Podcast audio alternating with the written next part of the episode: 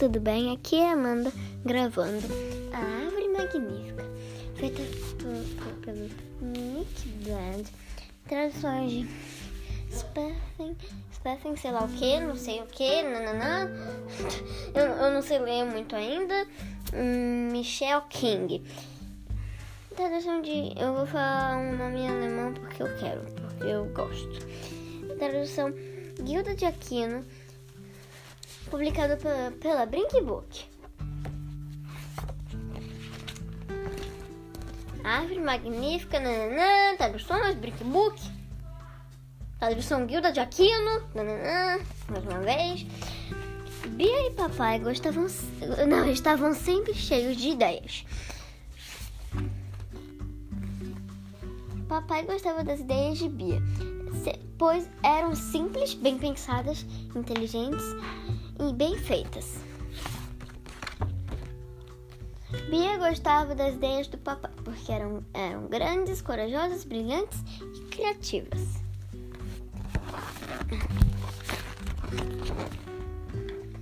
Juntos eles tinham ideias para quase tudo, menos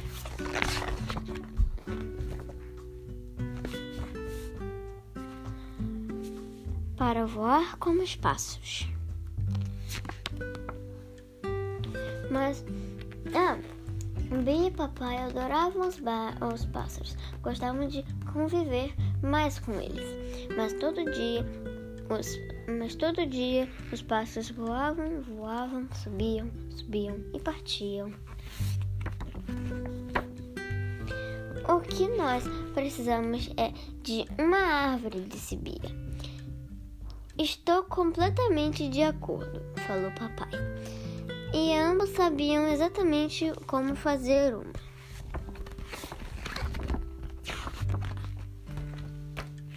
A ideia de papai era grande e corajosa. Sua ideia era tão grande que não cabia em toda sua cabeça.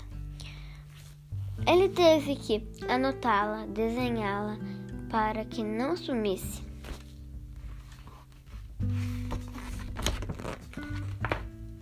Ideia de Bia era, era simples e coube direitinho na palma de sua mão. Ela, ela, ela, ela, ela pegou uma pazinha, cavou um buraquinho bem pequenininho, colocou uma semente de árvore e cavou de novo e colocou água. Obviamente, para poder, poder regar uma árvore. Eles trabalhavam durante o verão e se esforçavam durante o outono. Será, ser, serravam, ser, serraram, serraram, serra, serraram, martelaram e montaram a árvore durante todo, todo o inverno. A Bia não precisou porque ela regou a sua própria, a sua própria, a sua própria árvore. Apareceu ela bem pequenininha no outono e no inverno. Quem se lê um livro no inverno vai rasgar todo o papel.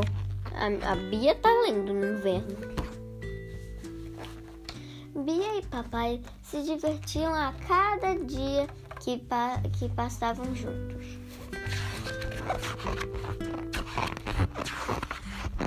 Ah. Bem a tempo do retorno dos passarinhos. Eita, eu li a última, a última parte da fala. Eu vou ler de novo. E no primeiro dia da primavera, a árvore do papai ficou pronta, bem a tempo do retorno dos passarinhos.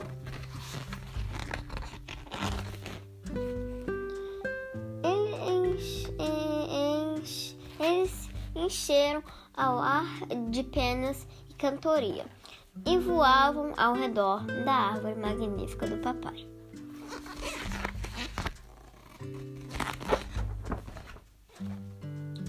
Então pousaram nos galhos da pequena árvore, na pequena árvore laranjeira. Simples, inteligente e bem feita.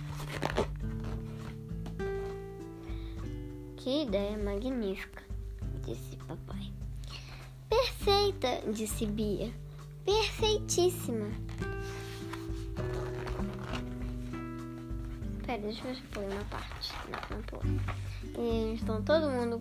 E, e, eles estão. Ele, os dois estão lá fazendo um, um negócio do braço aqui, balançando.